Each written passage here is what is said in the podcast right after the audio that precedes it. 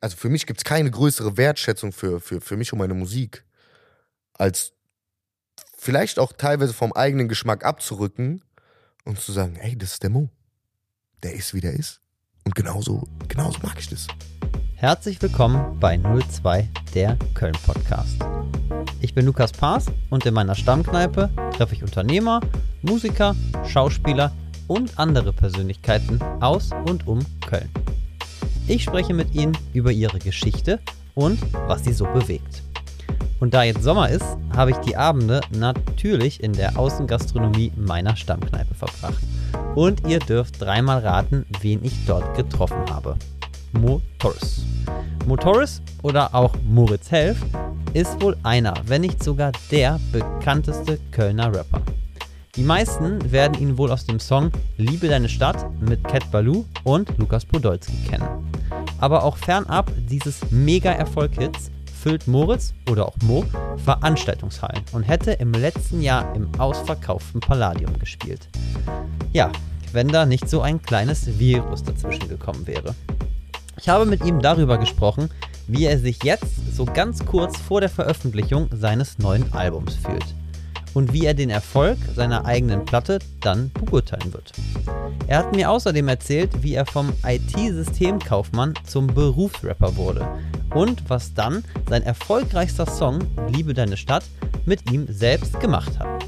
Außerdem wollte ich von ihm wissen, warum seine besten Freunde neben ihrem eigentlichen Hauptberuf alles für die Sache, so nennt Mo es selbst, geben und was sie tun, wenn es zwischen ihnen mal Probleme gibt.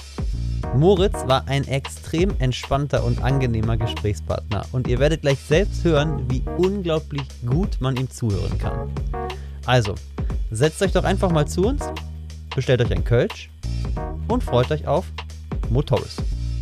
Aber wie immer, bevor wir starten, möchte ich euch meinen Sponsor vorstellen. Und dieser hilft euch vor allem dann, wenn ihr ein Projekt online umsetzen wollt und oder für euer Unternehmen eine neue Website braucht. Denn es ist auch diesmal wieder Milatech, die Digitalagentur aus Köln. Und wie ihr wisst, ist das junge Team genau der richtige Ansprechpartner, wenn es um Webseiten, Social Media Marketing oder auch Suchmaschinenoptimierung geht. Ich danke euch vielmals für euren Support. Und jetzt geht's auch schon los mit Motoris. Die dritte Single ist jetzt raus, ne? Zum Album? Ja, Tatsache. Ja, doch. Ja. Doch. Und wie fühlt sich das an? Ach du, ich bin ich bin durch. Ich bin einfach nur durch. Ich bin auch so im Durchwinker-Modus gerade. Ich weiß nicht, ob du das kennst. Wenn du so durch bist, dann kriegst du die erste Version vom Video und sagst so, ja, top, danke. Und sonst habe ich halt immer eher das, das, das. Ich bin schon sehr, sehr anspruchsvoll irgendwie. Aber da, ich bin jetzt einfach in dem Modus, wo ich dann, bei, also bei den Album-Mixen, weil wir haben jetzt auch heute, haben wir äh, die ganze Platte zum Mastern gegeben. Da habe ich so ein bisschen meine komplette Energie drauf gegeben. Und Also ist jetzt gesagt, quasi endfertig. Wird jetzt gerade gemacht, ja. Damit hast du aber nichts mehr zu tun. Also ich muss das Master natürlich noch absegnen, aber danach fühlt sich schon gut an, es wie halt Masterarbeit abzugeben. So tatsächlich immer so wie, wie der Uni. Und ähm, dann liegt es nicht mehr komplett in meinen Händen. Heute Morgen hast du abgegeben oder gestern? Ich habe also die Mixe, ne, die, also mixen tue ich auch nicht selber, äh, aber ich den letzten Mix habe ich heute Vormittag noch abgesegnet tatsächlich. Ja. Lange Nacht dann gehabt oder äh, bist du so kurz Die- vor das war halt so, so, so ein längerer Prozess, ne? Das war jetzt so die letzte anderthalb Wochen irgendwie noch, wo dann jeden Tag bis meine Ohren bluten und ähm, immer versuchen dann wieder auch Abstand dazu zu gewinnen und dann halt irgendwie auch zu sagen, okay, pass auf, also ich, weil das ist so das Ding, wo ich sage, guck mal, du presst das jetzt auf Platte für die Ewigkeit, so. Da darf jetzt nichts schief gehen und wenn du alles andere durchwinkst, ob es Video ist, ob es neue Merch-Sachen sind, was auch immer, bei dem Ding, ey, dranbleiben und wenn dir deine Ohren bluten, dann hör kurz drei Stunden Helene Fischer, dann hast du wieder frische Ohren und äh, dann wieder zurück zum Thema. So, ne? Aber das ist mir schon, also der ganze Sound von der Platte ist mir schon übelst wichtig. Bist du dann so ein Typ, der, der einfach sagen kann, jetzt ist fertig? Oder bist du der Typ, der sich eher tot hört oder tot guckt? Oder Ja, ich höre mich an den Demos oft schon tot, was auch ganz schwierig ist. Dann hast du deine Demos aufgenommen und gehst dann eigentlich erst ins Studio, um den Song richtig aufzunehmen und denkst dann so, während du aufnimmst, so, boah, bei der Demo war es schon viel geiler, weil du die Demo die ganze Zeit im Ohr hast. Das muss ich mir auch irgendwie abgewöhnen, das ist echt Katastrophe. Aber ähm, ja, ich bin da schon sehr akribisch tatsächlich. wie kriegst du es hin, dass du dann sagst, so ist geil? Ende? F- oft viele Änderungen tatsächlich. Ne? Es gibt auch so, tatsächlich Liebe deine Stadt ist eigentlich so mit der, der Beweis, den habe ich glaube ich sechs oder sieben Mal aufgenommen. Ach, krass. Okay. Weil ich, ähm, wir hatten auch da eine Demo und ich finde, da hatte ich das schon genäht. Es gibt halt so Songs, gerade ist es bei emotionalen Dingern so, wo du, wo du, da ist Musik ganz, ganz extrem Momentum. So, und dann Mhm. gehst du das erste Mal ins Studio, rappst es, singst es ein und da hast du den Moment eingefangen. Und danach nochmal hinzugehen und diesen Moment nochmal eins, unmöglich. Ja. Eigentlich unmöglich. Deswegen bei Liebe dein Stadt, wie gesagt, sechs, sechs Mal aufgenommen, bis es dann so war, dass ich gesagt habe, okay, jetzt, jetzt passt es irgendwie so. Wenn ich was mache oder irgendwas, irgend, irgend- irgendwas, irgendwas schaffe, was Kreatives, Mhm. dann bin ich immer eher so der Typ, so, das Ding wird fliegen, das geht ab. Und ich bin sehr schnell enttäuscht, so, weil, ich, weil ich mir immer viel zu viel, viel zu viel verspreche von Dingen. Mhm. Bist du eher so der, der tief stapelt oder denkst du eher so, okay, das geht ab, das Ding? Also ich, auf gar keinen Fall bin ich der Typ, der sagt, das geht ab. Auf gar keinen Fall. Weil ich, ich mich super schwer tue mit, also ich habe sowieso an mich sehr, sehr extreme Erwartungen. Gibt es tatsächlich eine Anekdote aus meinem Kindergarten noch, das fing bei mir sehr früh. Da wurde meine Mutter in den Kindergarten zitiert. Ähm, und dann wurde ihr gesagt, der Moritz, der, der, der pusht sich selbst zu krass, der, der hat zu hohe Erwartungen an sich selber. Ich habe damals tatsächlich, keine Ahnung, wie ich das geschafft habe, die erste Klasse übersprungen. Und das hat sich irgendwie bis heute tatsächlich durchgezogen, dieses Thema, dass ich meinen eigenen Ansprüchen sehr, sehr selten gerecht werde und dass es, ich mich extrem unter Druck setze. Aber dann immer mit dem Spruch meiner Mutter tatsächlich abschließe, wenn du das Beste gegeben hast, dann ist es gut. Wenn du von dir sagen kannst, okay, du hast das Beste gegeben, dann ist gut. Alles, was danach passiert, ist, ist nicht in deiner Macht. Und so ist es bei meiner Musik auch. So, ich gehe dann hin und sage, okay, ich bin, ich, ich bin zufrieden. Aber was dann die äußeren Einflüsse anbetrifft, ich, kann- ich, ich habe ja keinen Einfluss darauf, wie die Menschen den Song annehmen, ob Spotify den Song in irgendeine Playlist nimmt oder was weiß ich was. Das sind alles Faktoren, die kann ich nicht beeinflussen. Und was ich nicht beeinflussen kann und was ich nicht ändern kann, darüber ärgere ich mich zum einen nicht und zum anderen stelle ich da auch keine Forderungen dran. Wenn du sagst, du hast hohe Erwartungen an dich, was erwartest du dir jetzt von dem Album?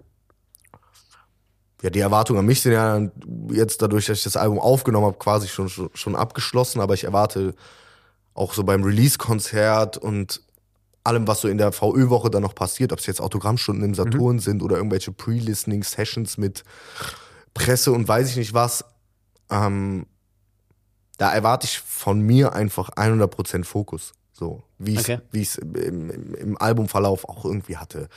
Ähm, aber so meine Live, das, ist jetzt, das sind jetzt ja so Themen wie live auf der Bühne stehen und das Album das erste Mal präsentieren. Da erwarte ich schon, dass ich die Leute einfach in, in, in diesen Vibe von dem Album mit reinbringe, Mhm. so ein bisschen. Aber die Erwartungshaltung und dieser Druck, an, den ich für mich selber habe, der äußert sich eigentlich primär beim Musikmachen an sich. Okay, so quasi, dass du für dich sagst, das ist eine gute Platte. Also Genau. ein gutes, Album. Das ist so der, der, der heftige Druck. Wenn ich den live spiele, dann ist es eigentlich so, ey, geil, Baby ist raus, let's Okay. go. Und dann fängt der Spaß so ein bisschen an. Ne? Oder, oder auch so dieses, ah, gar, weil ich habe, du musst dir ja vorstellen, ich, ich höre die Songs teilweise seit anderthalb Jahren. Mhm. Also die ersten, ich habe letztes Mal geguckt, so ich glaube Februar oder Januar war die erste Demo, die ich, die ich zu dem Album gemacht habe, 2020. Krass, ja. Und mir hängen die Songs natürlich auch jetzt durch diesen Mixing-Prozess, wo ich alles immer wieder und immer wieder hören muss und sagen muss, ey, bitte das anders, bitte das anders. Da gibt es Songs, die haben sechs, sieben, acht verschiedene Mix-Versionen. Mir hängen die Songs natürlich teilweise schon extrem zu den Ohren raus, Mhm. wenn ich sie höre, so als Songs.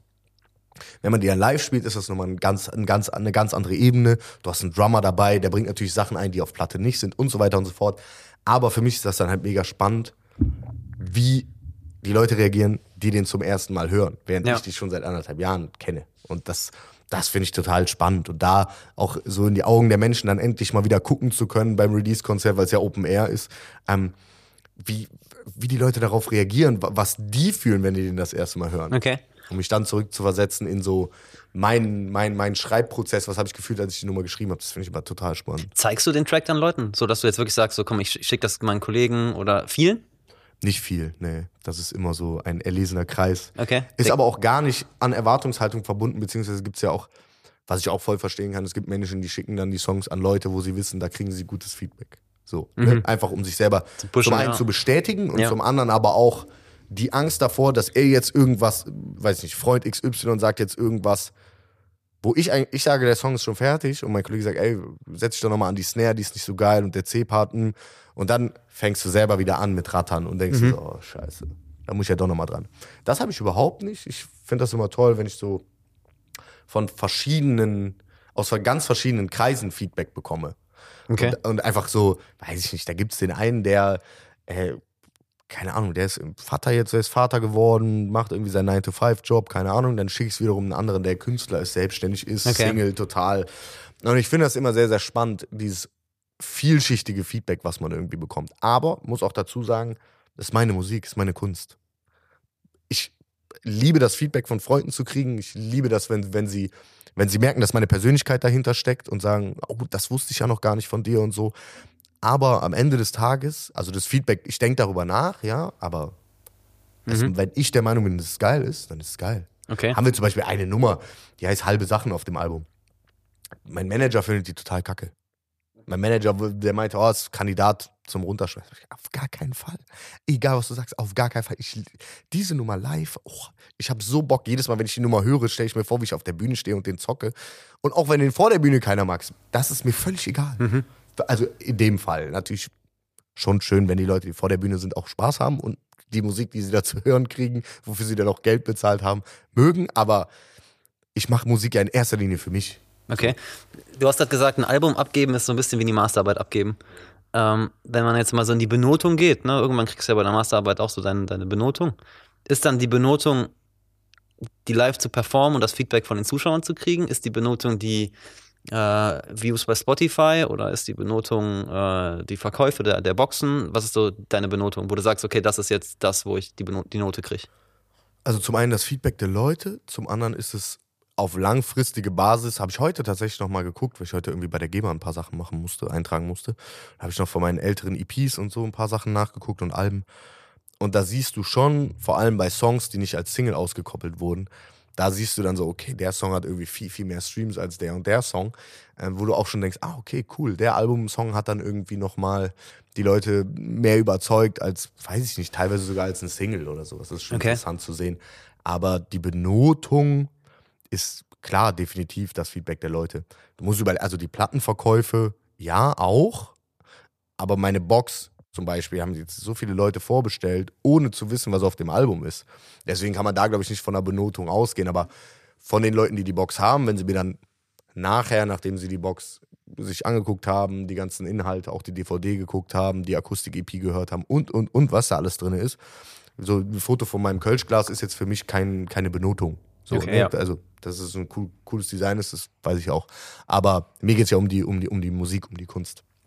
Und wenn solche Leute mir dann auch bei Insta irgendwie schreiben Mhm. und, und auch persönlich, persönlich werden und sagen, ey, so das und das, ey, das ist mega geil, ne? total. Oder Ja. sei es nur, die zeigen sich in der Story mit ihrem Partner und haben dann, legen dann irgendwie Strahlemann da drunter. Dann weiß ich schon, ey, das ist ein Voll Song, gut, der ne? die Ja. verbindet. Und das auch dafür mache ich definitiv Musik. Das ist äh, immer sehr, sehr, sehr, sehr schön zu Ja. sehen, auf jeden Fall. Ich finde, Feedback ist eben mega wichtig, so dass man das sich einholt. Ey, total. Sonst, sonst kannst du, sonst brauche ich keine Platte machen. Ja, voll. Sonst kann ich für mich im stillen Kämmerlein Musik machen und Ja.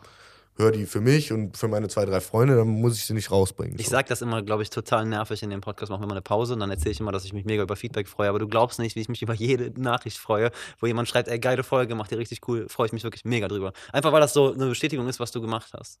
Hm, Lass mal ganz kurz, wenn du eine Masterarbeit abgibst und dann kommt die Benotung, hast du ja erstmal so im ersten Moment, ich kann mich noch, wir haben jetzt gerade irgendwie das Bild Masterarbeit, wir lassen das jetzt einfach mal dabei. Wir können auch Bachelorarbeit sagen, die habe ich zumindest gemacht. Ja, okay, dann machen- dann dann nehmen wir den Bachelor. Master habe ich nicht. Okay, dann nehmen wir den Bachelor. Mm, Dann hast du ja irgendwann, ich weiß nicht, ob du dich daran erinnern kannst, so, dann hast du ja so ein Online-Portal, ne, und dann aktualisierst du und irgendwann kommt die Note. Also, Du musst ja mal schon ehrlich sagen, du scheißt dir ja schon am Anfang voll in die Hose. Ja. Hast du das von deinem ersten Konzert mit dem neuen Album auch? Anders als bei denen, die da folgen? Auf jeden Fall. Schlichtweg aufgrund der fehlenden Sicherheit. Mhm. Also gibt Songs, da kannst du, die habe ich vor drei, vier Jahren gemacht, da kannst du mich um drei Uhr nachts wecken und ich performe dir die runter. Mhm. Ne? Und da spielen wir einfach 13 Songs vom neuen, wir spielen das komplette Album. So, und Strahlemann haben wir jetzt schon gespielt, Deine Melodie haben wir schon gespielt, die beste Version haben wir jetzt auch ein, zwei Mal gespielt, aber es bleiben immer noch zehn, Grobmotoriker auch, aber sagen wir mal, es bleiben immer noch neun bis zehn Nummern, die man eigentlich noch nie gespielt hat und die man dann irgendwie nur drei, vier Mal mit Drummer und Jengis, meinem Backup, irgendwie geprobt hat. Und dann fehlt dir definitiv zum einen die Sicherheit der Performance, zum anderen die Sicherheit, wie reagieren die Leute da drauf. Du hast auch manchmal, wenn du einen Textaussetzer auf der Bühne hast, Mann, Reihe 1 und Reihe 2 singen den Text weiter und dann, dann kommst du durch die spätestens Wieder rein, ja, Obwohl klar. in 99% der Fälle Jengis halt dann irgendwie einsteigt. Aber genau diese Sicherheit fehlt halt so ein bisschen. Du bist halt ein bisschen lost einfach. Du, du hast keine Ahnung. Und das ist natürlich, zum einen ist das das Faszinierende und Spannende, finde ich. Wieder, wieder eine Situation, die du nicht komplett steuern kannst. Aber zum anderen macht das natürlich auch Angst. Weil stell dir vor, du spielst dann einen Albumtrack, da finden alle Kacke. Ja, ja. Und du siehst das von der Bühne dann. Die Leute gehen zum, äh, gehen zum Würstchenstand, gehen auf Toilette und du denkst dir so, boah, können wir, können wir einfach abbrechen den Song jetzt so? Deswegen bin ich, äh, ich werde definitiv aufgeregter sein. Ja, weil die Routine einfach fehlt und diese Selbstsicherheit für die neuen Songs. Ne? Und äh, trotz dessen, dass ich sie seit anderthalb Jahren höre, eigentlich ist es äh, live dann nochmal eine ganz andere Situation. Vor allem, es ist ja auch irgendwie so, wenn man sich deinen ganzen Werdegang so anguckt, jetzt ein Album, was jetzt so in einer krassen Zeit kommt. Ne? Also du hättest ja im Oktober, glaube ich, letzten Jahres das Palladium voll gemacht so. Das heißt, das wäre so, wenn man das mal so betrachtet, so dein Höhepunkt gewesen. Und jetzt kommt das neue Album. Das ist ja, setzt ja auch nochmal neue Maßstäbe, oder? Also sollte es zumindest jetzt, wenn das so karrieretechnisch. Tut es für mich auch tatsächlich. Rein aus musikalischer Sicht, egal was für ein Erfolg oder eine Chartplatzierung oder Verkäufe dahinter stehen, das ist immer noch was anderes. Das sollen dann am Ende des Tages andere Leute bewerten, was das irgendwie heißt, Top 15, Top 20, was auch immer zu gehen. Ähm, aber für mich ist es musikalisch auf jeden Fall nochmal im Vergleich, klar zu vier Wände, was irgendwie 2018 kam, sowieso, ne? Also wenn ich mich in drei Jahren nicht weiterentwickelt hätte, dann hätte ich auch einfach aufhören können mit Musik. Aber auch im Vergleich zu den letzten EPs, VHS, Rochus Park, beziehungsweise setzt so ein bisschen die, die Geschichte von VHS fort. Aber es ist für mich musikalisch auf jeden Fall mindestens eine Schippe nochmal drauf. Definitiv. Auch wieder von der Vielfältigkeit, wovon meine Musik ja auch so ein bisschen lebt. Es ist jetzt nicht so, dass du ein Album kriegst, wo du 13 Balladen hast oder 13 Songs über deine Ex-Freundin oder keine Ahnung, sondern es ist einfach, hey, du hast hier mal eine Ballade rumfliegen, da mal irgendwie eine Live-Ballernummer, da mal eine humoristische Nummer. Also überhaupt, also wieder so ein schubladenfreies Album, was ich zum einen liebe und was, glaube ich, meine Musik ausmacht, was mir zum anderen aber, glaube ich, auch im Weg steht, definitiv, um noch einen Schritt weiter zu gehen. Inwiefern? Das ist Deutschland. Die brauchen eine Schublade. Du bist wie der und der, du bist wie das und das, du, du klingst wie Sido. Ach, das ist ja wie Sido, alles klar. Das, äh, Wie klingst du? ich klinge wie Motoris, das ist mein Problem. Okay. Würde ich jetzt mal so sagen. Ähm, ich habe mir in den letzten Jahren schon so einen eigenen Stil auch irgendwie angeeignet, definitiv. Wie würdest so. du den beschreiben? Es ist schon so ein Mix aus Pop und Rap auf, wie gesagt, verschiedenen Ebenen. Ne? Also ob ich jetzt eine Ballade mache, ich, ich singe jetzt viel mehr auf meinen Platten und so, einfach weil ich es geil finde. Also nicht, weil ich mich geil finde oder meine Stimme, sondern weil es mir total Spaß macht, mir Melodien auszudenken und so weiter und so fort. Und deswegen, ich kann mich selber nicht mal einordnen. Mhm. Also ich bin, bin, ich bin total frei von irgendwelchen Stempeln. Klar hatte ich irgendwie, für viele habe ich den wahrscheinlich immer noch, diesen Köln-Rapper, FC, Fußball-Rapper, bla bla bla Stempel. Ist, ist okay, sollen die Leute machen, wie sie, wie, wie sie meinen. Ich für mich mache mich davon frei. So, weil ich bin, Mann, für mich ist Musik immer Therapie gewesen, immer. Gar nicht beim Negativen, sondern einfach eine Verarbeitung von dem, was, was ich im Alltag erlebe. Ich habe einen Song auf dem Album, der heißt viermal Nein. So. Der beschäftigt sich mit so First World Problems einfach. Ach, die Bahn kommt zu spät, mein Akku ist bei 1%, bla bla bla.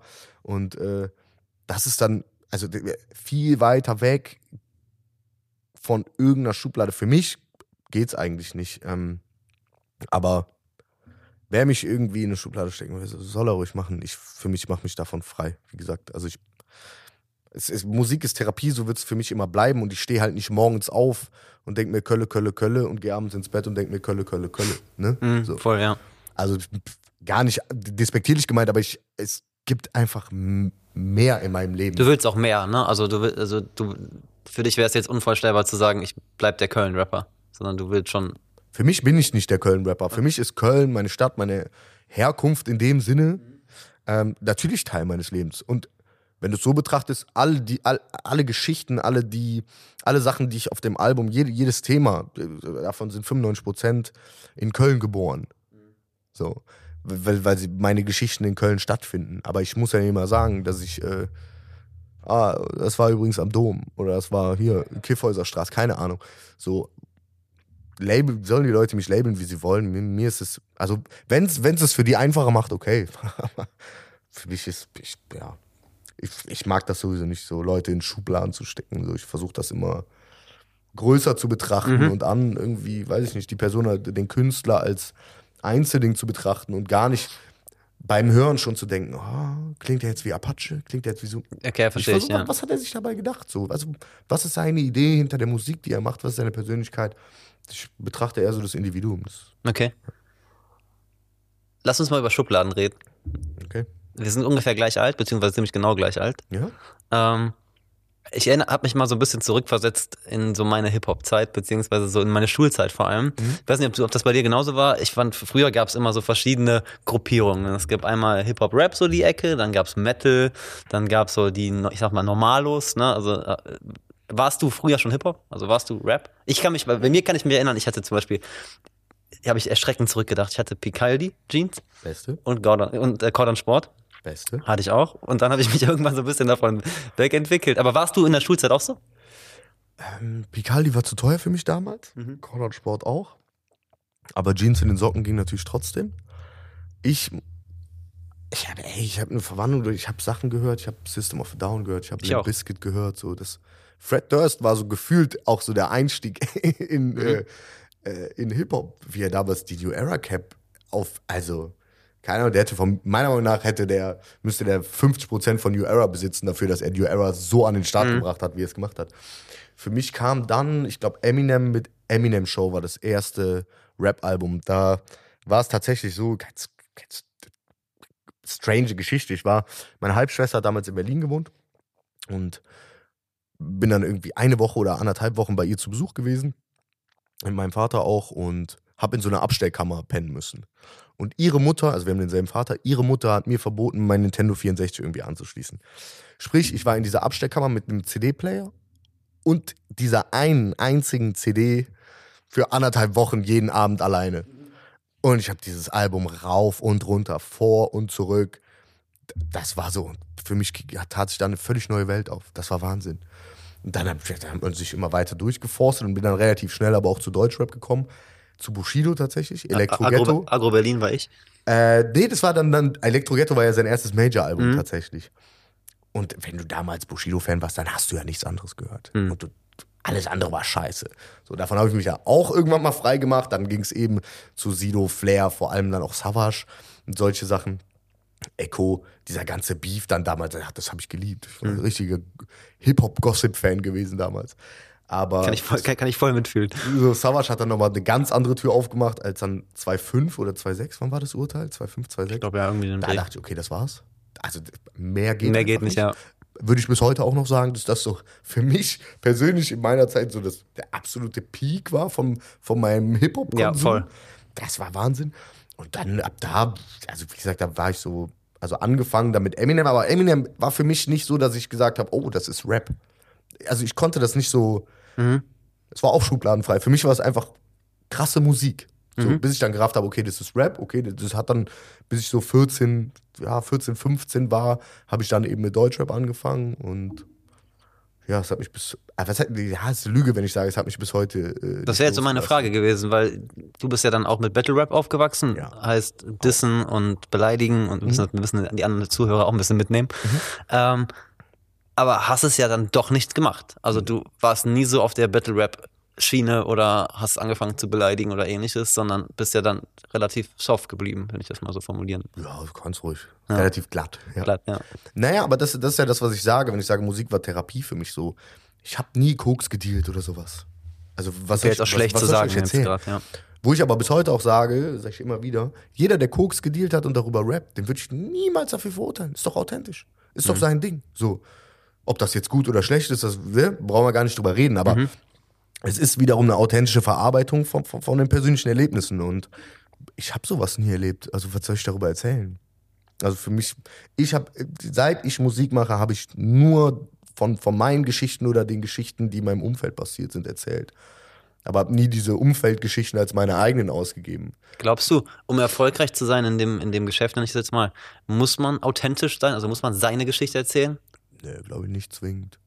Glaubst du, du kannst Also in welchem ausdenken? Geschäft? Meinst du jetzt das Rap-Geschäft? Rap-Geschäft, ja. Hm. Ich, also, ich glaube, teilweise ist gerade dieses Rap-Ding so, ich sag mal, anonym geworden, dass es, glaube ich, nicht wirklich eine Relevanz hat. Also die Kontaktpunkte sind viel, viel geringer. Du musst sehen, es gibt, es gibt Leute, und damit will ich jetzt nicht sagen, dass diese Personen irgendwie unauthentisch sind, das weiß ich nicht und steht mir auch nicht zu, das zu beurteilen, aber ein Meadow ist Gold gegangen in Deutschland, Österreich, der Schweiz, bevor der einmal einen Fuß auf eine Bühne gesetzt hat. Damals unvorstellbar. Ich, ich habe vor 30 Leuten in der Glashütte gespielt, in, äh, wo ist das, Ports oder was da hinten? Hab mir von Tatwaffe Tipps abgeholt, wie ich das Mikro zu halten habe. Solche Sachen, so da habe ich, da bin ich auf die Schnauze gefallen, da habe ich meine Fehler gemacht ohne Ende. Die Jungs kommen einfach über, also so dieser, dieses Source of Awareness hat sich komplett gedreht. Okay. So, also die Leute werden ja nur noch über, also gefühlt nur noch über Spotify, nur über Social Media erstmal bekannt und dann geht's raus in die weite Welt.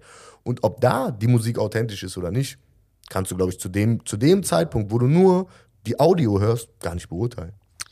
Du, wir haben gerade über deinen ersten Auftritt gesprochen, beziehungsweise einer der ersten Auftritte. Hast du von Anfang an nur gerappt? Also, oder warst du irgendwann mal, lass uns mal über den allerersten Auftritt sprechen. Das heißt, Jugendchor, Schülerband, äh, Kindergarten. Kannst du dich an irgendeinen Auftritt erinnern, bevor du gerappt hast? Nee, ich habe im, der Regenbogenfisch habe ich im Kindergarten mitgespielt. Ja. aber, Die erste, glaub, der, der erste Meilenstein.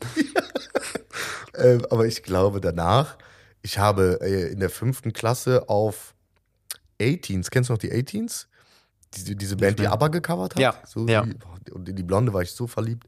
Und da haben wir in der fünften oder siebten Klasse, glaube ich, bei einer, ich weiß nicht, ob es das Sommerfest damals in der Schule bei uns war, haben wir getanzt mit zwei Jungs und zwei Mädels, auch so mit Liegestütze und so. Richtiger Müll. Aber damals fanden wir das cool. Ich habe keine Ahnung, wie ich damals das Selbstbewusstsein aufbringen konnte, im Atrium davor 250 Mann in Anführungsstrichen mal zu performen. Aber gesungen habe ich ja nie. Also mein allererster Rap-Auftritt war, glaube ich, auf dem Abiball tatsächlich. Weiß ich auch nicht, wie ich, wie ich auf die dumme Idee gekommen bin, aber ich dachte damals, glaube ich, oh, das ist echt cool, was ich hier mache. Boah, furchtbar. Da bin ich noch aus dem Anzug, den wir da beim Abiball anhatten, in Jogginghose und irgendeinen schäbigen Sweater geschlüpft, um da irgendwie die Rap-Performance des Wahnsinns abzuliefern. War nix. Also danach hat mich keiner mehr drauf angesprochen. Also so geil kann es nicht gewesen sein. Kannst du dich dann erinnern, wann zum ersten Mal dein Name auf einer Eintrittskarte stand? Oh. Boah, gute Frage. Also das erste, woran ich mich so erinnern kann, wo ich dachte, geil, das ist es, war 2015, Mitte 2015 im Underground. Möge es in Frieden ruhen an der Stelle. Da haben wir ein Pre-Release-Konzert gegeben zu meinem damaligen Album irgendwo dazwischen, was natürlich auch niemanden interessiert hat. Aber da haben wir im kleinen Raum vom Underground gespielt, vor 130 Leuten. Und 80 davon waren Freunde, Verwandte. Ich weiß bis heute auch nicht mehr so ganz genau, wie vielen davon ich das Ticket noch bezahlt habe. Aber das war so mein erstes Solo-Konzert. Wir machen eine kurze Pause. Und diesmal möchte ich diese Pause nutzen, um einen weiteren Sponsor vorzustellen. Und da dies hier ein Kölner Podcast ist und der Einzelhandel die letzten Monate wirklich genug gelitten hat, möchte ich diesmal einen genau solchen vorstellen. Und zwar 50 Grad Cologne auf der Dürener Straße 165b. Bei 50 Grad kaufe ich tatsächlich häufig ein und ein Großteil meines Kleiderschranks kommt genau von hier. Klaus, den Inhaber, kenne ich jetzt schon viele, viele Jahre und er steht wirklich mit Leidenschaft in seinem Laden. Wenn ihr den Laden betretet, könnt ihr euch ziemlich sicher sein, dass ihr eine Top-Beratung bekommt. 50 Grad führt sowohl Damen- als auch Herrenbekleidung. Und bei Instagram, 50 Grad Cologne, bekommt ihr einen guten Überblick über die Marken und Produkte. Schaut einfach mal vorbei, Klaus freut sich mit Sicherheit auf euch. Und wenn ihr ein Unternehmen, Geschäft oder Marke kennt, die hier gerne einmal zu hören sein möchte, dann schreibt uns doch gerne an redaktion at 02-podcast.de. 02 dabei im Buchstaben oder eben bei Facebook oder Instagram. Und nun geht's auch schon weiter mit Motoris. Du musst mir mit einer Sache mal helfen. Ich habe aus Insiderkreisen, nenne ich die jetzt mal, erfahren, dass du sehr ungeduldig bist. Danke, Fabi. Und du hast extrem lange Musik gemacht, ohne irgendwie so richtig Erfolg zu haben. Also es hat echt lange gedauert, bis da was kam.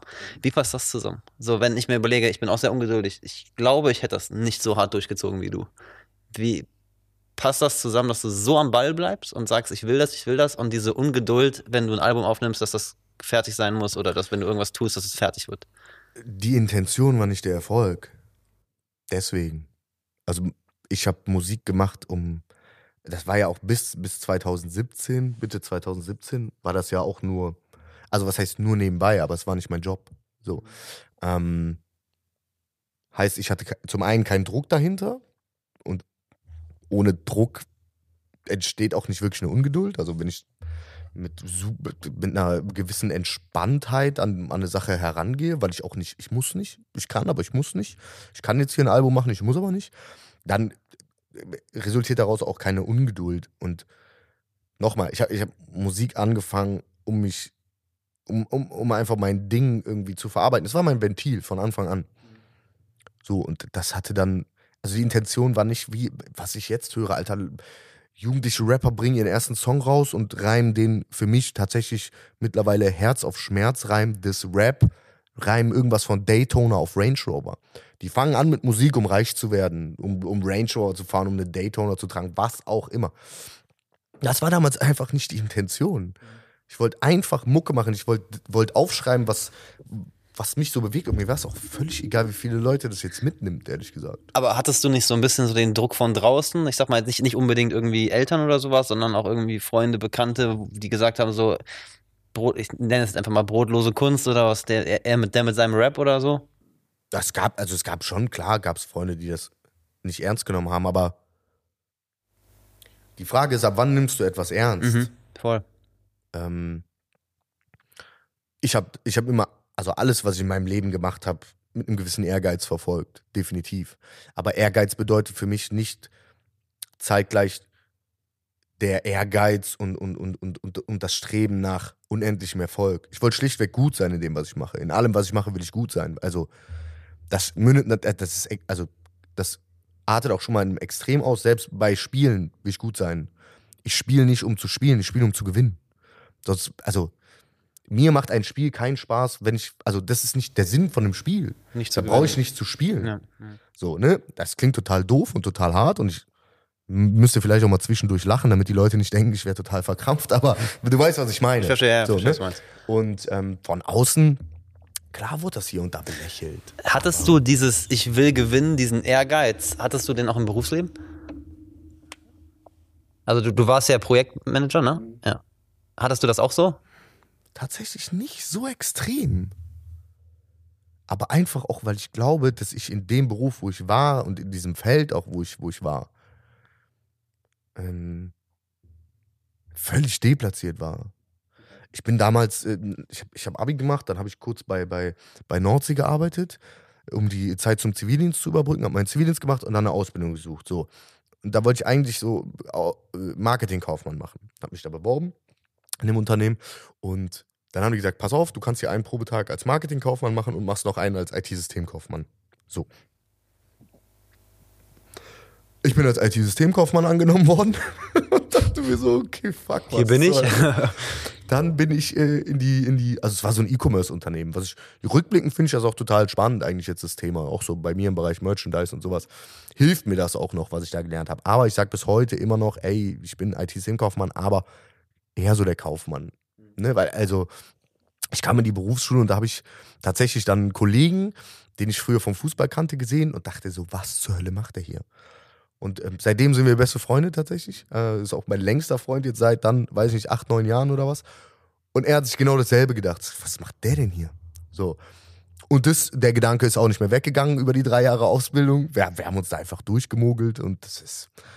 Also bis heute weiß ich tatsächlich nicht warum aber es war dann irgendwie so ein Punkt, weil bei mir ging, war es auch immer später. Ich glaube, 1.8. war Ausbildungsbeginn. Ich wurde dann zum 1.10. oder so angestellt. Da ging es ja einfach nur darum, ja, Hauptsache erstmal was haben und sowas. Aber ich bin dann auch kein Typ, der abbricht. Ich habe das dann einfach durchgezogen. Mhm. Durchgemogelt, danach dann da irgendwie meine Berufserfahrung gesammelt, halbes Jahr, dann bin ich in eine Agentur nach Düsseldorf gegangen, schlimmste Zeit meines Lebens.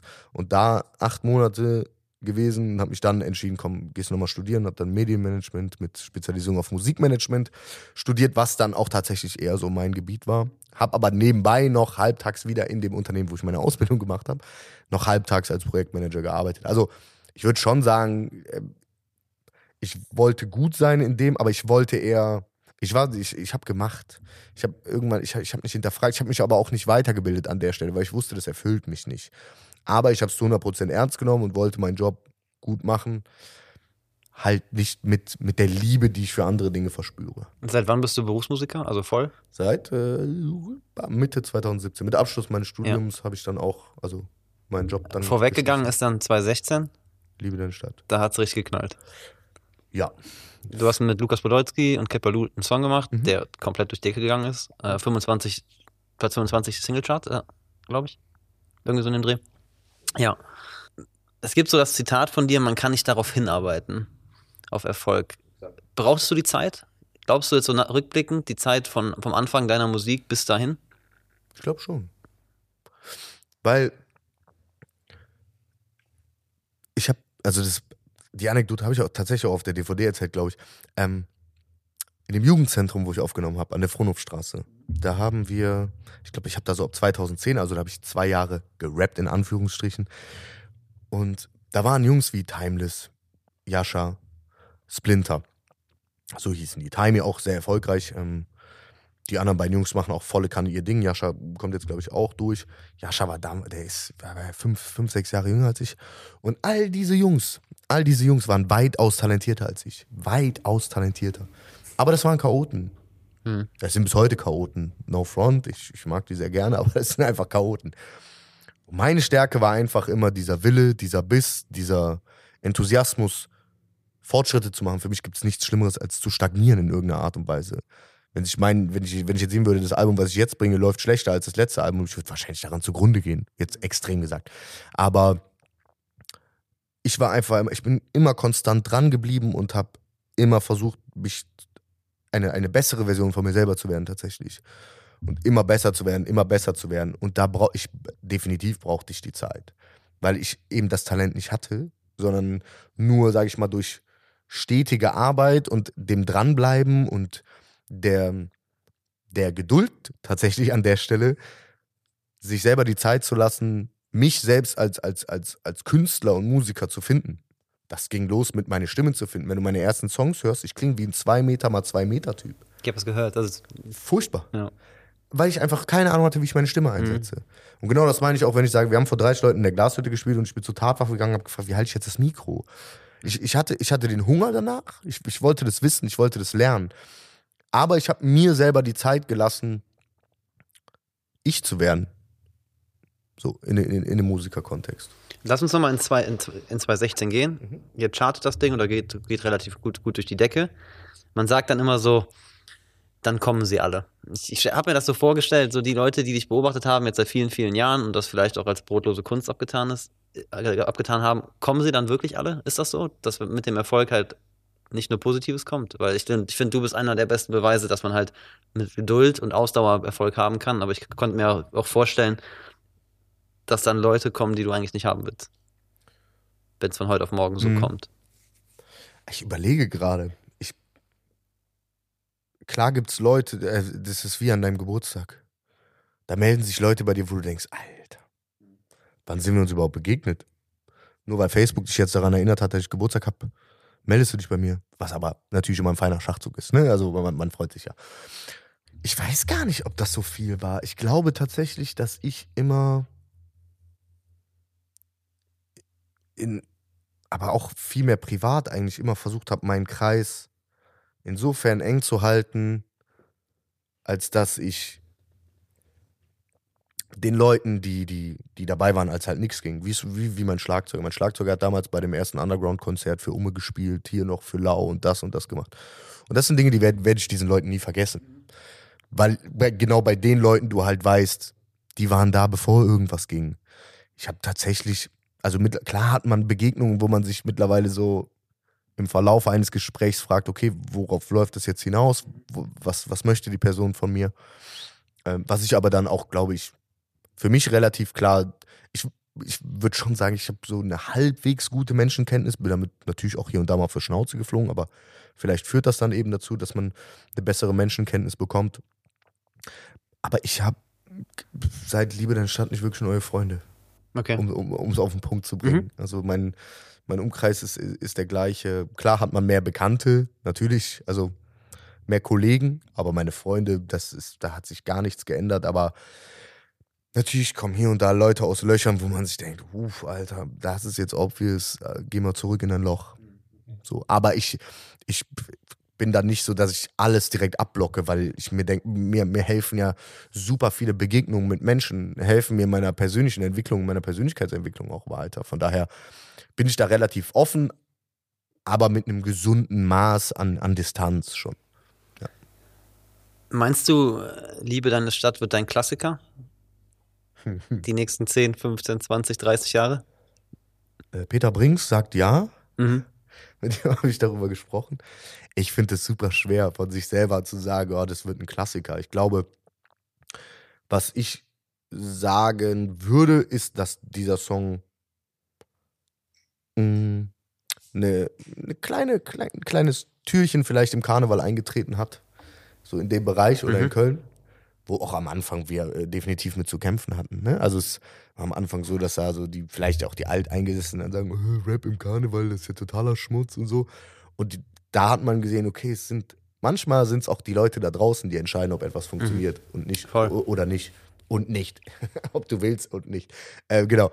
Und eben nicht diese, die, vielleicht mal die Literaten oder weiß ich nicht, wer da sonst hier äh, im Klüngel so am Start ist. Und das hat man bei der Nummer, glaube ich, gut gemerkt, dass, dass ein Song einfach über, über, über die Masse an Menschen in dem Fall, die, die sich dem Song in irgendeiner Art und Weise zugehörig fühlen, funktionieren kann.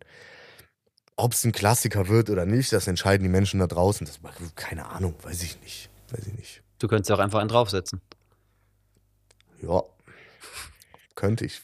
Weiß ich nicht, ob ich das könnte. Also ich glaube, es war schon auch viel Momentum und die Konstellation war einfach so, okay, Digga, was zur Hölle? Was macht Lukas Podolski da? Cat Balloon, was ist das für eine Kombi? So. Ich glaube, es war einfach schon so der richtige Zeitpunkt und viel Glück einfach auch. 2019, also drei Jahre später, hast du ein Konzert im E-Werk gespielt. Ich habe mir das YouTube, du hast das bei YouTube online gestellt. Ich hatte, glaube ich, selten so krasse Gänsehaut von, dem, von dem Intro. Unfassbar krass. Digga, dann, du musst ins Palladium kommen. Ja, das Intro vom komm. neuen Album. Ich sag, ich, den Jungs, denen ich das geschickt habe, ich habe gesagt, Jungs, stellt euch vor, ihr steht hinter diesem Kabuki, dem Vorhang. ja, und dieser Beat geht los. Und dann setzt die Gitarre ein und dann kommen die Drums und dann fällt dieser ich Vorhang. kann mir das gut vorstellen. Äh, ohne Witz, also es ist jetzt echt nicht. kotze. Ich, ko- also ich kotze vor Aufregung, vor Geilheit an der Stelle wirklich. Also das ist so, ich liebe Intros. Ja, das merkt man voll. Dieses Also epische, es, dieses es gab, es gab, ich kann mir große, nichts. Epischeres vorstellen. Krank. Ja, es ohne, also ist- ohne Witz, ich habe echt gesessen eben und habe, was ja eben heute Morgen, und habe mir das nochmal angeguckt und hatte wirklich Gänsehaut am ganzen Körper. Geil. Echt krass. Was denkt man in dem Moment? Da fällt der Vorhang und dann stehst du da. Mm. Ich dachte, doch, scheiße. Ich, also ich bin so ein Typ, ich gucke bei so eigenen Konzerten, gucke ich vorher nie so in die Menschenmenge rein und gucke, boah, sind das viele Leute, sondern ich lasse mich einfach überraschen. Hinter dem Vorhang hat man das schon so gesehen, die Lichter gingen dann so an und ich dachte schon so, holy. Und ich habe auch, ich weiß gar nicht, ob man das in dem Video sieht, aber ich gucke auch noch mal kurz zu Jengis rüber und denke so, okay, let's get it on, jetzt geht's los. Irgendwie, dann fällt dieser Vorhang und ich meine, davor war das Maximum, was ich an Leuten bei dem Konzert hatte, irgendwie 900, 950 und dann zu deinem E-Werk 2000 Leute und du denkst so, ach du Scheiße, und alle Hände sind in der Luft und wow, das war schon, also das hat mich absolut überrannt. Und ich war, also, wenn ich selber das sehe, dann merke ich auch, wie äh, extrem baff ich bin und wie ich überhaupt nicht, ich, also mir ist alles aus dem Gesicht gefallen. Ich glaube, der, der normale Betrachter sieht das vielleicht Nee, ich- nicht, aber ich sehe das, wenn ich mir das angucke, dann merke ich, ach du Scheiße, der Wasser aber komplett weg. Also, keine Ahnung, das war, also das ganze Konzert war für mich so, ach du Heilig, also was, was passiert hier? Ich glaube, zweiter oder dritter Song, Müngersdorf. Meine Oma war das erste Mal da auf einem Konzert. Müngersdorf, überhaupt kein emotionaler Song. Ich gucke hoch zu meiner Oma und ich merke so, ach.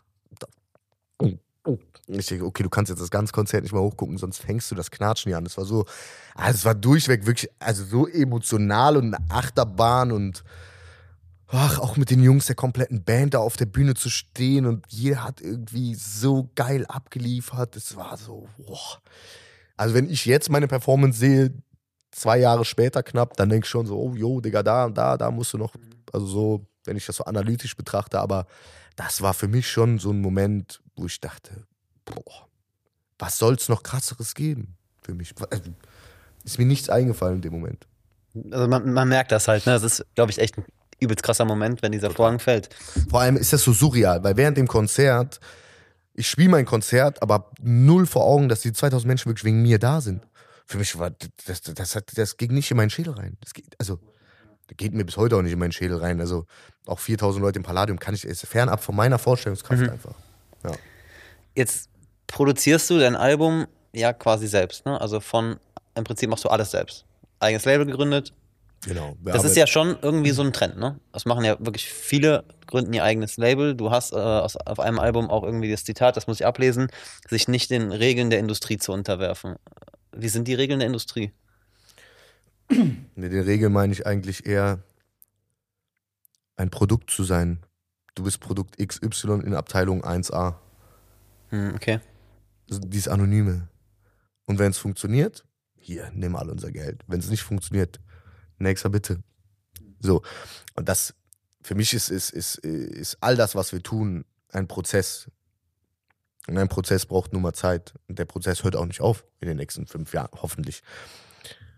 Aber so dieses, gerade wenn ich auch so viel von Druck spreche, das selber zu machen mit Fabi und Jengis, mit zwei meiner besten Freunde, ähm, die das auch nur nebenberuflich machen, was manchmal auch ein bisschen hart ist für mich, weil ich von 0 Uhr bis 23.59 Uhr dieses Business in Anführungsstrichen auch mache. Und bei den Jungs muss ich dann halt manchmal warten, weil, äh, ja, sorry, bin gerade im Meeting und äh, sorry, hab noch nicht Feierabend. Und ich denke so, ey, nein, das muss jetzt, das muss jetzt. Aber die Jungs verstehen mich. Die Jungs verstehen, was ich mache. Die Jungs akzeptieren mich auch teilweise so, wie ich bin, was auch nicht immer einfach ist, definitiv nicht. Weil ich gefühlt auch manchmal vergesse, dass die eigentlich ganz normale Hauptjobs haben. Und ich Okay. denke, nein. Also ich bin, bin auch sehr fordernd. Ähm, Lass uns das mal noch, noch mal aufnehmen, weil ich, das wäre eh ein Thema, was ich ansprechen. Wir Mhm. ziehen das mal vor. Ich hab, ein- du hast einen eigenen Podcast gemacht, zwar nur drei oder vier Folgen oder drei Folgen. ja, weil War aber mega interessant. Das Okay. für mich war super, weil Mhm. ich konnte mir das alles mal einmal, einmal anhören. Und genau über das, was du gerade erzählst, bin ich halt auch gestolpert. Mhm. Zwei Kollegen von dir Mhm. sind quasi schon lange dabei, Mhm. machen unheimlich viel, Mhm. haben es aber quasi nebenberuflich. Das heißt, die sind quasi nicht hauptberuflich in dem Thema. Du machst es hauptberuflich. Ich habe mich erstmal gefragt, warum die das machen. Bist du so ein Typ, der krass begeistern kann, also der Leute mitreißen kann? das musst du jemand anders fragen. Das weiß ich nicht. Also würde ich von mir nicht behaupten. Ich Also glaube, es muss ja irgendwas geben. ich glaube, es ist die Liebe zur Sache. Ohne Witz. Also bei Fabi weiß ich das. Mit Fabi arbeite ich zusammen seit sechs Jahren oder was? Heißt, der, der ist mit mir gewachsen. Und das ist eigentlich bei allen Leuten, mit denen wir zusammenarbeiten, ist das immer so der, der Punkt. Wir wollen, also ich sage immer, hey, ich kann vielleicht meinen Fotografen jetzt nicht so krass bezahlen, aber ich kann, ich, ich möchte, dass er mit, mit mir wächst und ich weiß, dass wir wachsen. Und ich weiß, dass das größer wird und ich weiß, dass mein Netzwerk größer wird und dann gucke ich, dass ich den da unterbringe, da unterbringe, da unterbringe und dem den Kontakt bringe und tralala. Und bei, bei Fabi und Django ist es runtergebrochen, die Liebe zur Sache einfach. Also Fabi ist seit sechs Jahren dabei, da, da ging ja auch noch nichts.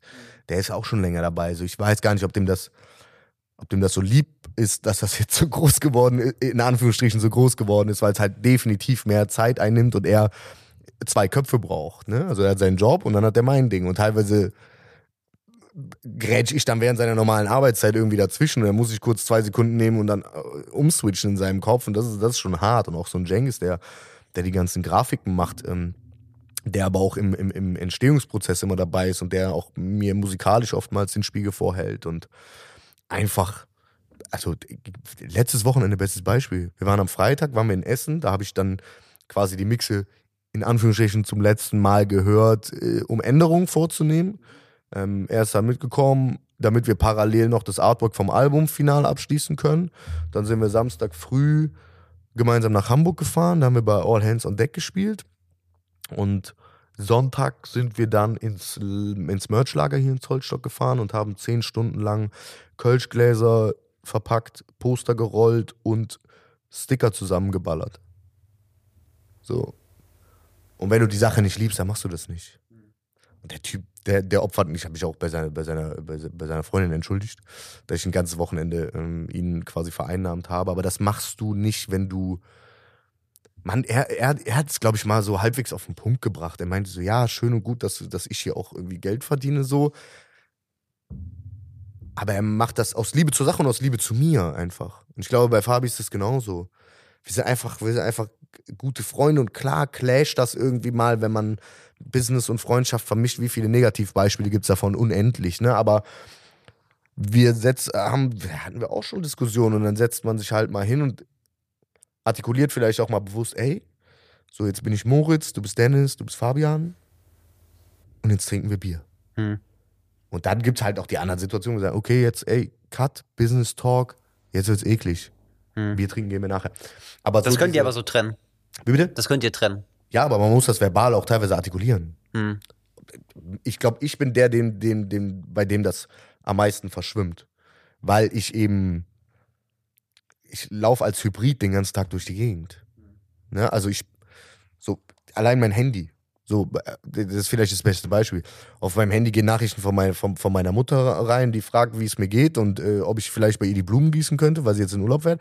Und zeitgleich gehen irgendwie drei, vier Business-Anfragen rein. So, ne? Und das ist so ein relativ gutes Spiegelbild von dem, wie es wie es dann oft auch irgendwie in der Zusammenarbeit mit meinen Jungs läuft. Aber grundlegend bin ich einfach unendlich dankbar, weil diese Jungs sind das Loyalste, was ich je gesehen habe.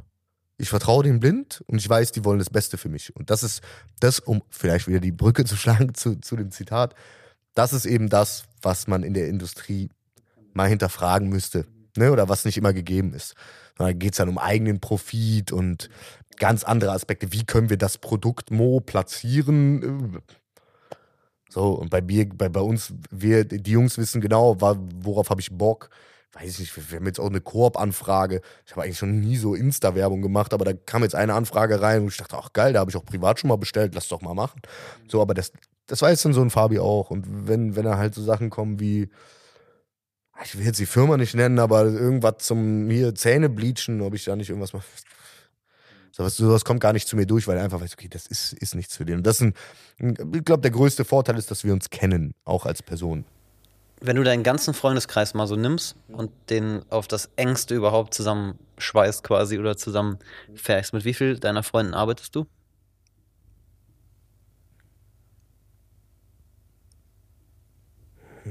Ich will niemanden vor den Kopf stoßen, lass mich kurz überlegen. Arbeiten. Äh, Von meinen aller, aller, aller engsten Mhm, vom ganz Freunden. engsten Kreis. Ja, dann sind es zwei. Das sind nur die beiden.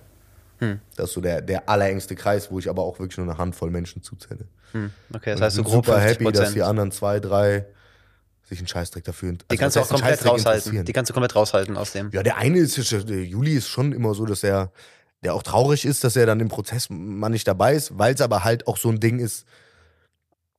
Mann, wir haben, weiß ich nicht, wir haben letzte Woche gesprochen und ja, wann, wann sehen wir uns denn nochmal? Und ich werfe dann so Sachen in den Raum wie, ja, Mitte Juli, wie sieht's aus? so, das ist, ne, total doof. Und er wäre halt gerne dabei, um, um, um, damit wir uns sehen. So, ne? Und der- ist auch, der hat auch Musik gemacht und sollte auch meiner Meinung nach immer noch Musik machen. Dazu kommt jetzt leider ein bisschen wenig, aber das ist jetzt nicht so, dass wir Business zusammen machen. So, der interessiert sich definitiv für die Musik, aber mein, äh, auch einer meiner besten Freunde, von dem ich eben erzählt habe, aus der Ausbildung, der interessiert, der interessiert sich überhaupt nicht dafür. Und das ist geil. Das ist super geil. Weil es super entspannt ist, wenn es mal um andere Themen geht, wenn es mal nicht um Musik geht, wenn es mal nicht um mich geht. Der ist leider relativ introvertiert und erzählt wenig von sich, außer wenn er von seiner Arbeit redet. Der arbeitet bei dieser magentafarbenen Firma. Und da kommen wir dann wieder zu dem Punkt, dass er mittlerweile in dem Job aufgegangen ist und ich immer noch genauso wenig Ahnung davon habe wie in der Ausbildung. Und teilweise erzählt er mir was und ich denke so, cool, Bro, cool, okay, cool. Und sonst so, ja, alles gut, perfekt, danke. Ja, aber es ist auch schön, Freunde zu haben, die sich da halt weniger für interessieren. Was ja auch einen neutralen Blick erlaubt, ne? Also wo du halt dann. Voll. Also es ist ein gut, gut, guter Mix einfach. Ich bin sehr, sehr dankbar über, über all, diese, all diese Freundschaften. Ähm, egal in was, also also ist einfach sehr vielschichtig. Das finde ich toll. Lass uns noch mal kurz äh, in die Industrie gehen.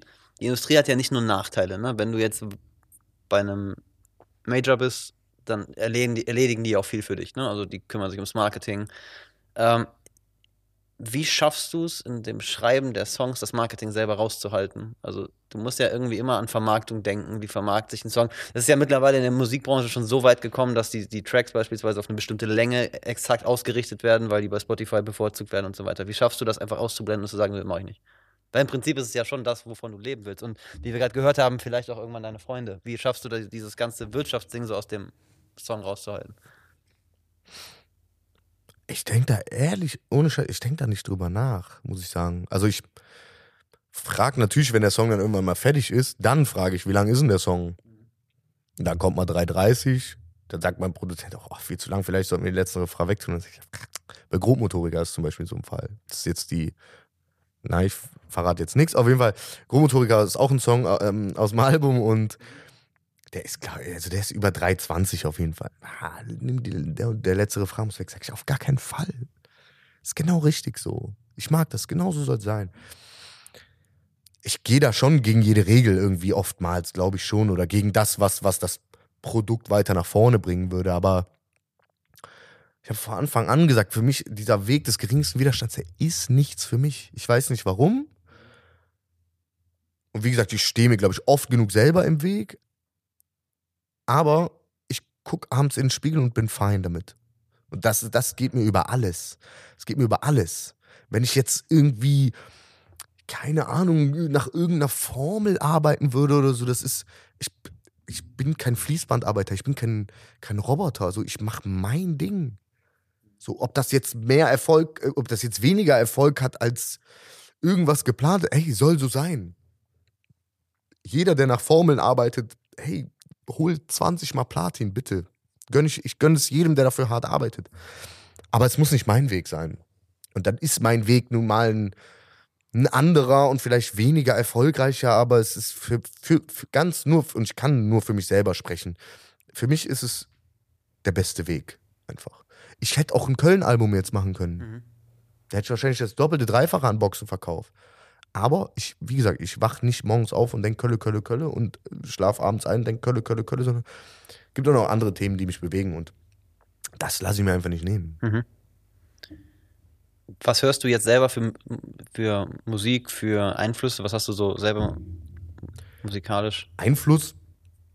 Ich glaube, also ich, Hörst du Rap? Hörst du Rap selber?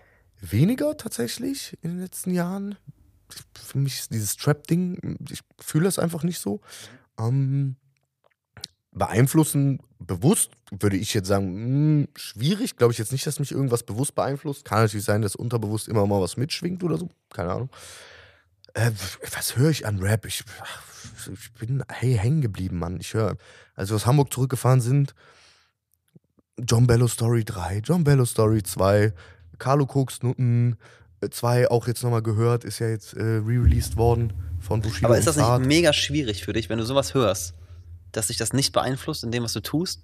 Weil ich denke mir halt, wenn, nicht. Echt, ich, Kennst ich, du besoffene Kinder von Bushido ja, und Zart? Ja. Das ist, glaube ich, der, der Song mit den meisten Schimpfwörtern, die es jemals in Deutschland ja. gab. Wie soll ich das beeinflussen? Ja, nee, weißt, klar, was ich meine? Ja, aber bei mir ist das konsumiere. So ich, also ich sehe mich einerseits als Konsument und andererseits als Künstler und das eine hat mit dem anderen nichts zu tun. Aber hast du das nicht, wenn du eine Doku guckst zum Beispiel oder irgendwas guckst, dass du denkst, so, boah, das, das so wäre ich auch gerne oder das pusht dich so? Oder? Übertrieben. Nee, im Gegenteil. Ich habe äh, ich hab, äh, One Direction Doku habe ich geguckt, Justin Bieber Doku habe ich geguckt, Sean Mendes habe ich jetzt auch geguckt und ich dachte so, wow, holy shit, ich bin ja gar niemand. Ich bin ja überhaupt, ich fühle mich danach immer so total, ich bin immer total depressed irgendwie danach, weil ich mir denke so, du hast ja gar nichts erreicht, du bist ja wirklich der letzte, die letzte Null. Guck dir das an, Sean Mendes steht in Sao Paulo, hat Halsschmerzen und kriegt keinen Ton raus und sagt so, ja komm, sagen wir das Konzert vor 55.000 Menschen halt ab. Morgen in Madrid geht's weiter. Und ich so, what the fuck? So, ich fühle mich ja immer so, also die Dokus, danach fühle ich mich immer total klein mit Hut. Das ist Wahnsinn. Aber es ist natürlich sehr inspirierend, wenn ich so den Arbeitsethos sehe, mhm. der da bei denen dahinter steckt. Aber, boah, ich, also musikalisch beeinflussbar bin ich wirklich weniger. Ich kann, ich kapse mich da immer ab. Also, ja, aber auch, ne, daher kommt oder das führt dann vielleicht dazu, dass man mich eben nicht in eine Schublade stecken kann. Mhm kein Plan. Klar gibt es Songs, wo ich sage, boah, den hätte ich gerne geschrieben, so, ne? Aber ja. Oder jetzt, ich habe zum Beispiel hier 187, äh, wie heißt der Song? Alles nach Plan. Mhm. Da habe ich gedacht, Alter, die Jungs sind so erfolgreich. Es ist völlig egal, was die machen.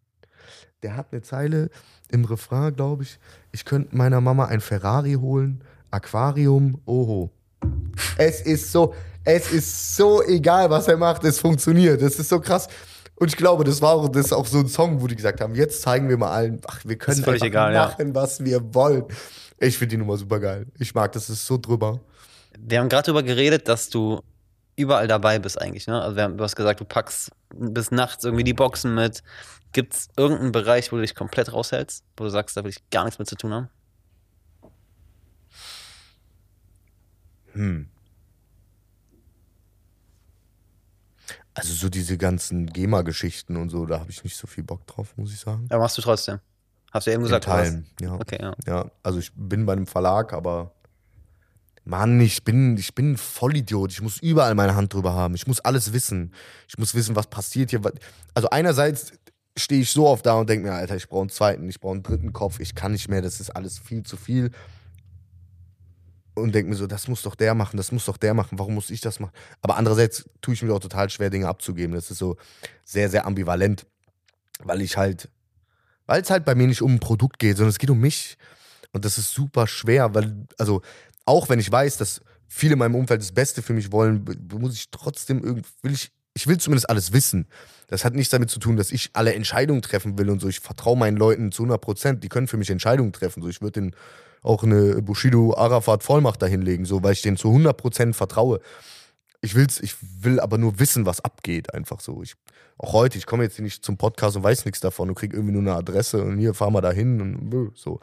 Sondern ich will auch auf alles vorbereitet sein. Ich hasse es, gibt für mich nichts Schlimmeres, als irgendwo hinzukommen. Du hast keine Ahnung, wer das macht, du hast keine Ahnung, was du hier machst, so.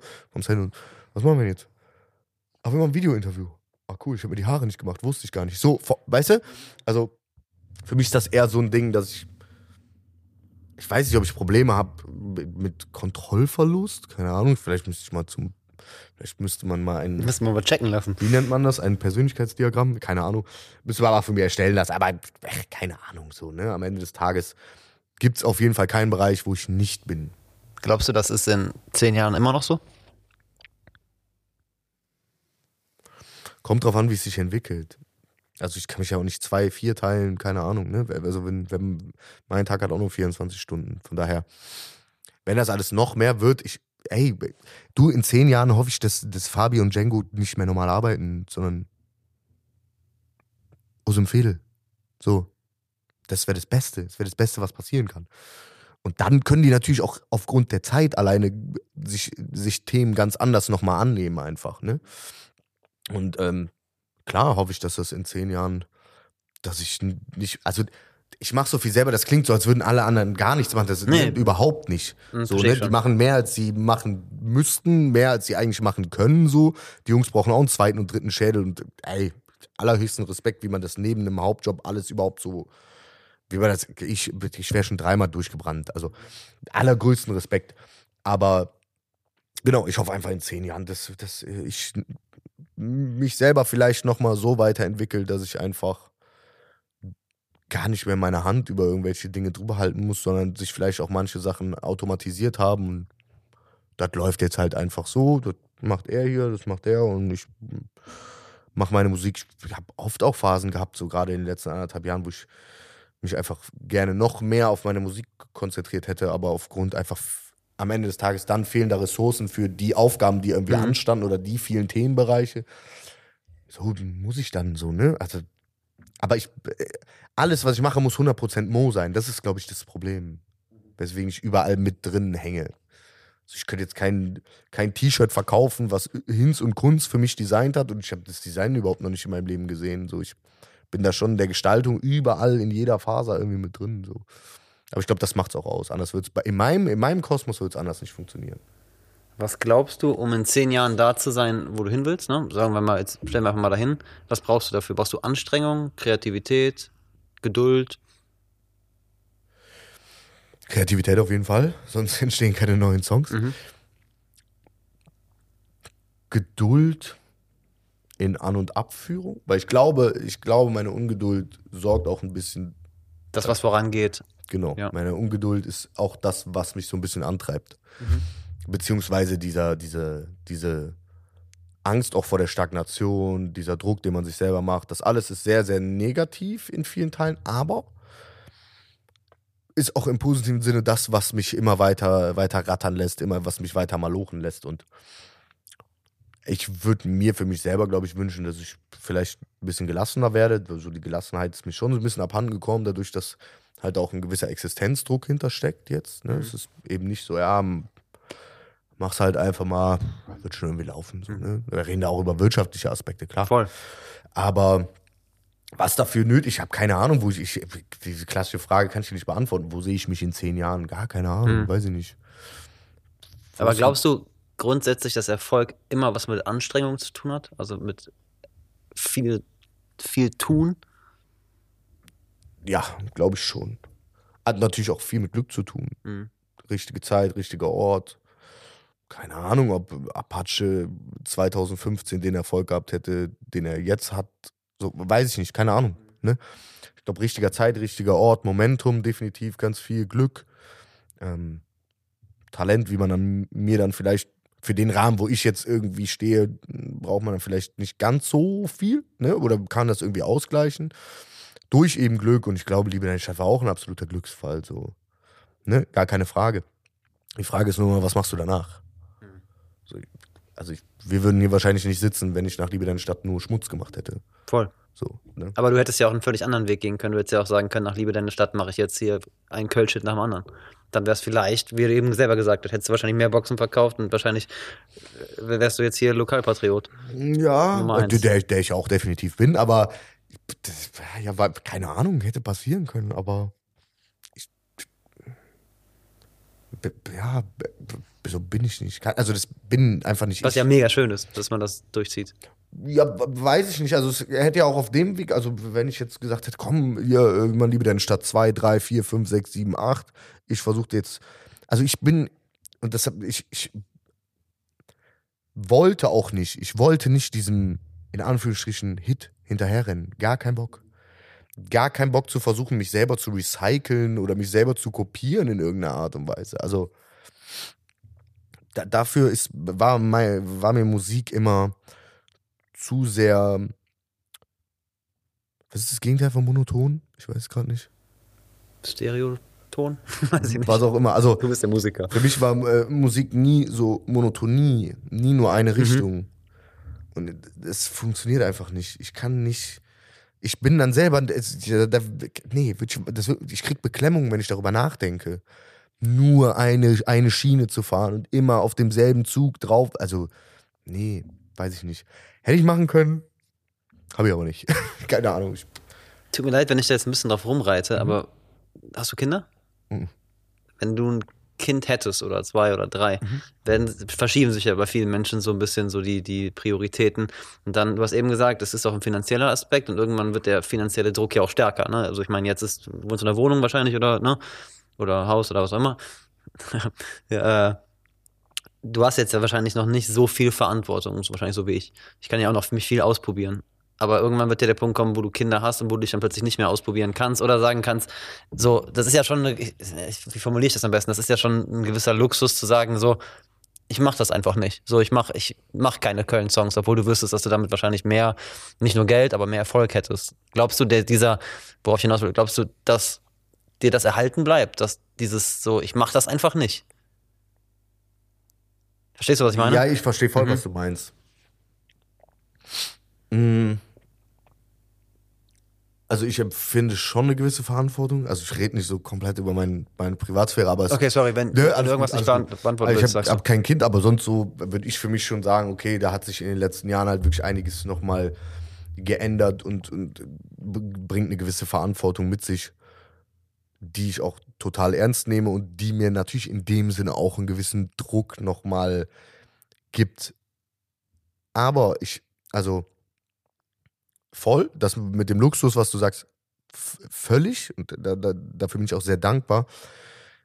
Bei mir ist es so, dass ich glaube, die Leute, die meine Musik hören, mich genau dafür schätzen. Der Kreis ist vielleicht kleiner von den Menschen, die meine Musik hören, als bei, weiß ich nicht, irgendwelchen, egal, erfolgreicheren Mhm. Leuten einfach. Ähm, aber die Leute, die meine Musik hören, wenn ich morgen mich hinstellen würde und einen Heavy Metal Song machen würde, Die würden nur noch hören. weil die wissen, dass ich das bin. Mhm. Weil die wissen, dass alles, was ich mache, ist immer 100% ich und fernab von irgendwelchen Konventionen, Formeln, das könnte funktionieren, das so. Nee, das bin einfach ich. Und ich habe dann lieber vielleicht einen kleineren Kreis. Klar, kann auch sein, dass ein Song mal komplett durch die Decke geht. Dann soll es so sein. Wenn nicht, dann nicht. Keine Ahnung. Aber es ist nicht darauf ausgerichtet. Und ich glaube, diese Basis an Menschen, die, die, die, die meine Musik hören, die ist tatsächlich loyaler als bei vielen anderen. Das sind keine, keine Musikhopper. Das sind keine, die meine Musik hören und dann hören sie da das und das und das. Und wenn ich morgen einen Song bringe, der denen nicht gefällt, dann, nee, Motors finde ich kacke, ich entfolge dir, ich kaufe keine CD mehr. Überhaupt nicht, sondern die sind loyaler und dadurch weiß ich, okay, ich kann auf eine gewisse Basis bauen und die geben mir eine gewisse Sicherheit tatsächlich auch. Und dafür bin ich unendlich dankbar. Ich bin für jede Person dankbar, die, die zu meinem Konzert kommt, die sich diese Box kauft, weil die mir diese Freiheit geben. Die geben mir die Freiheit, das zu machen, worauf ich Bock habe. Und zollen mir tatsächlich so, Mann, es gibt Menschen, die kommen seit die kamen nach Vorliebe deine Stadt auf meine Konzerte, da habe ich noch gerappt. Weiß ich nicht, es war Rap-Rap, so, ne? Und jetzt ist natürlich poppiger, so ich, Anfang 30, Alter, so, was soll ich dir erzählen, so, ne? Aber diese, die, diese, diese Loyalität und diese, die, also für mich gibt es keine größere Wertschätzung für, für, für mich und meine Musik, als vielleicht auch teilweise vom eigenen Geschmack abzurücken und zu sagen, ey, das ist der Mo der ist, wie der ist. Und genauso, genauso mag ich das. So, das ist, ich, ich brauche Gänsehaut, wenn ich das so erzähle, aber es ist einfach, ich bin, bin da unendlich dankbar für, dass diese Leute mit mir diesen Weg gehen. Die gehen mit mir den Weg. Die, die haben meine Entwicklung in den letzten fünf Jahren auf, auf Schritt und Tritt sind die mit mir wahrscheinlich gewachsen irgendwie auf eine gewisse Art und Weise. Da, wie gesagt, ich bin unendlich dankbar dafür, dass ich diese, diese, diese Freiheit habe, das zu machen, was ich liebe. Und das habe ich nur den Leuten zu verdanken und vielleicht zu einem kleinen Teil Glück, zu einem anderen kleinen Teil meiner minimal vorhandenen Kreativität. Aber so, ne, es ist schon ein Großteil der Leute. Wenn es keine Leute gäbe, die zu meinen Konzerten kommen oder die, die, die, die meine Musik kaufen, dann, dann müsste ich auch was anderes machen. Aber es wäre wahrscheinlich trotzdem nicht 500 Mal Liebe in deine Stadt. Moritz, vielen Dank, dass du hier warst. Hat mir sehr viel Spaß gemacht. Tito. Und Dankeschön. Ja, Prost. Das war's mit Motoris. Ich hoffe, dass euch das Gespräch und vor allem Moos Stimme genauso gefallen hat wie mir.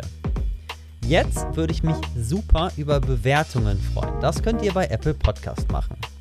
Außerdem freue ich mich, wenn ihr den Podcast überall da abonniert, wo das so möglich ist. Und wie im Gespräch erwähnt, finde ich Feedback super.